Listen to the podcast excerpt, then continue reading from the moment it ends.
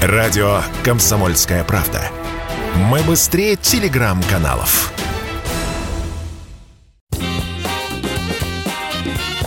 Был бы повод.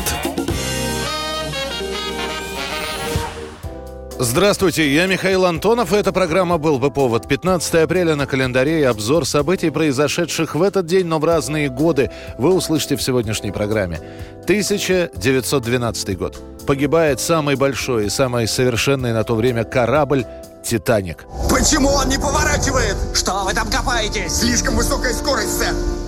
Казалось, что столкновение с айсбергом по касательной не причиняет кораблю большого ущерба. Пассажиры на верхней палубе просто ощутили толчок и небольшую вибрацию. После первого осмотра становится ясно. Общая длина пробоин около 90 метров. Капитану докладывают, «Титаник» может оставаться на плаву около полутора часов. Вода заливается в пробоины со скоростью 7 тонн в секунду. Капитан Смит приказывает дать сигнал бедствия и готовить спасательные шлюпки. Первые пассажиры в них окажутся только через 40 минут после столкновения. К тому времени «Титаник» уже получил крен и успокаивать пассажиров словами, что все в порядке, уже не получается. Шлюпки, расположенные на специальной палубе, готовы принять более тысячи пассажиров.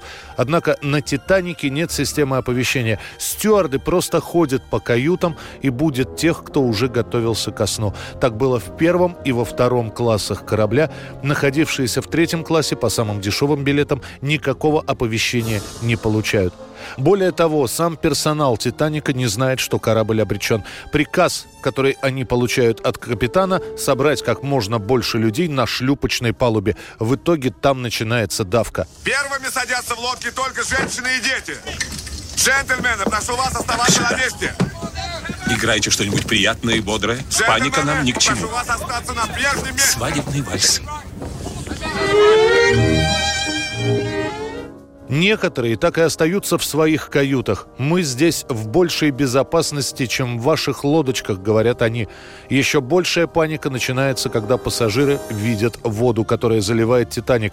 Один из выживших говорит, вид холодной зеленоватой воды, устрашающе ползущей по лестнице вверх, врезался в память. Вода медленно поднималась и одну за другой покрывала электрические лампочки, которые еще какое-то время жутко и неестественно светятся под водой. Начинается драка за шлюпки. Если в первые пять лодок была организована посадка, в остальные народ прыгает уже сломя голову, размещаясь кто как. Некоторые берут с собой багаж. Одни лодки переполнены, другие полупусты. Финальная эвакуация сопровождается выстрелами. Так пытались отогнать от оставшихся шлюпок мужчин, которые пытались занять места. Несколько женщин решают остаться с мужьями на палубе. У некоторых мужчин начинается истерика, и они прыгают с палубы вниз, пытаясь доплыть до тех лодок, которые уже были на воде. За бортом минус 2 градуса.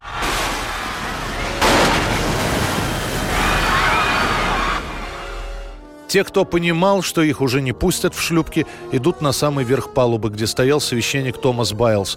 Перед тем, как «Титаник» затонет, собравшиеся перед священником люди поют вместе с ним гимн «Ближе, Господь, к тебе».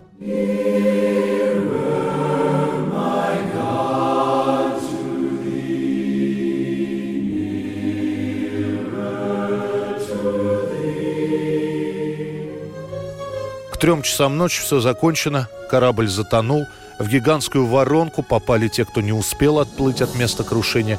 Оставшиеся в воде люди кричат о помощи, но могут продержаться в воде не более нескольких минут. Они погибают от переохлаждения. И последнее, что слышат сидящие в шлюпках, это проклятие в свой адрес.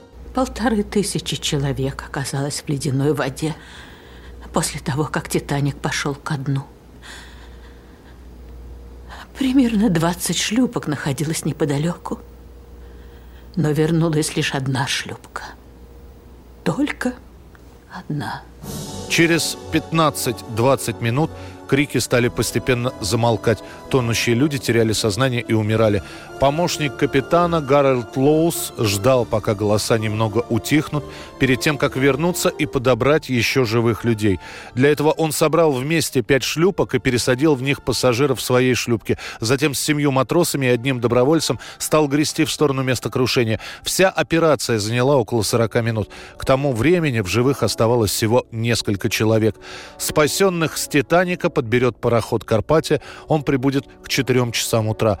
Впереди сбор трупов, и как финал страшная статистика. Погибает от 1500 до 1600 пассажиров.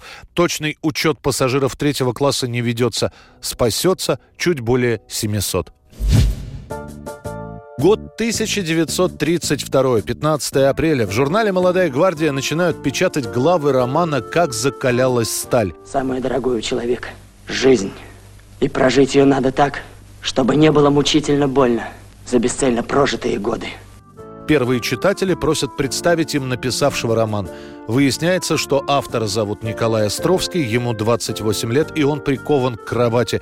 У него анкилозирующий спондилоартрит, тяжелейшая болезнь суставов. Островский начинает писать свою книгу о Павле Корчагине и молодых комсомольцах через специальный трафарет. Иногда диктует целые главы своим друзьям. Они записывают, а после расшифровывают написанное. Черновик романа Островский посылает в издательство и получает ответ. Выведенные типы нереальны. Островский настаивает на повторной рецензии. В издательстве в итоге решают роман издавать отдельными главами, но перед этим текст серьезно редактировать. Как закалялась сталь, выходит с сокращениями. Дело в том, что редакторов в «Молодой гвардии» постоянно меняют, и Островский, договорившись с одним человеком, уже через пару дней знакомится с другим, от которого зависит, а будут ли после публикации печатать книгу или нет. И лишь спустя год после появления в журнале первых глав про Островского Достоевского начинают говорить все. Дело в том, что именно тогда выходит статья Михаила Кольцова «Мужество». В ней он рассказывает о писателе, который, несмотря на тяжелейшую болезнь, продолжает работать. «Мужество» печатают в газете «Правда», и о Николае Островском говорит вся страна. «Как закалялась сталь» выпускают отдельной книгой. Там нет эпизодов про оппозицию, выброшена глава, в которой фигурирует Лев Троцкий, убирают упоминания про мещанство и про НЭП. В том же году за книгу Николай Николай Островский получает орден Ленина. К писателю на его квартиру приводят экскурсии. К тому времени Островский уже теряет зрение, и каждая встреча для него испытание, но он не отказывает никому. Более того, берет обязательство написать новую книгу. Перед смертью за несколько недель он пишет «Я хочу, я обязан дописать рожденные бурей. Вот почему я дрожу над каждым своим часом.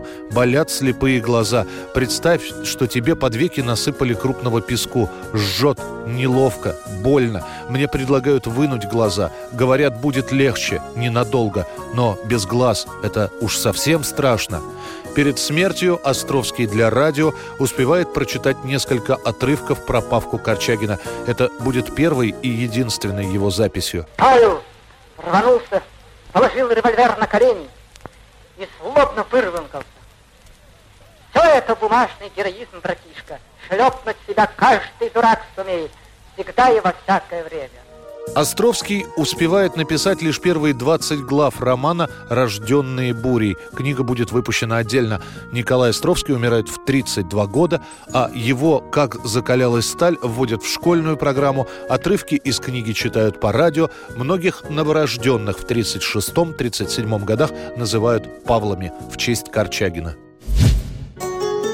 И, наконец, 15 апреля 1949 года, через три года после женитьбы, в семье Зинаиды и Бориса Пугачевых рождается девочка, которую назовут в честь актрисы МХАТа Аллы Тарасовой – Аллой – Алле 5 лет, и она ученица музыкальной школы Иполитова Иванова. Далее будет одноименное училище и законченная школа по классу фортепиано. И вот перед нами девчонка с нотной тетрадью, а с другой стороны обычная рыжая дворовая девочка с крестьянской заставы, которую за глаза друзья называют Фельдфебель за ее крутой характер. Уже студенткой она начинает выступать в концертах. Это небольшие клубы и дома культуры, участие в массовке, исполнение небольших шуточных песенок рынок. В 1965 году голос Пугачевой услышит весь СССР. Молодая студентка поет песенку про робота в программе «Доброе утро» Всесоюзного радио. Робот, ты же был человеком. Мы бродили по лужам,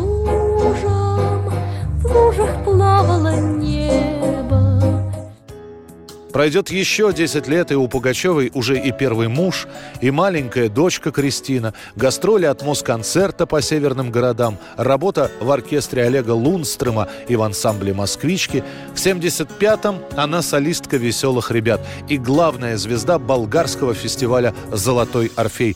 Пугачева поет песню «Орликина», так и рождается звезда, которую через много лет назовут Примадонной нашей эстрады. Это была программа «Был бы повод» и рассказ о событиях, которые происходили в этот день в разные годы. Очередной выпуск завтра. Не пропустите. В студии был Михаил Антонов. До встречи. По острым иглам яркого огня Орликино, Орликино. Бегу, бегу, дорогам нет конца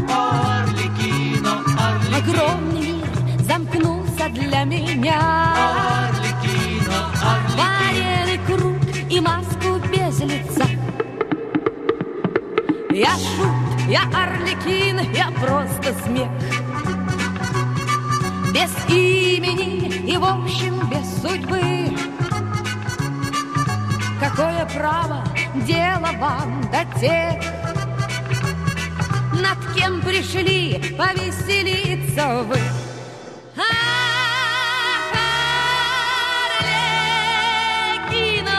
Арлекино, нужно быть смешным для всех. Арлекино, Арлекино, есть одна награда смех.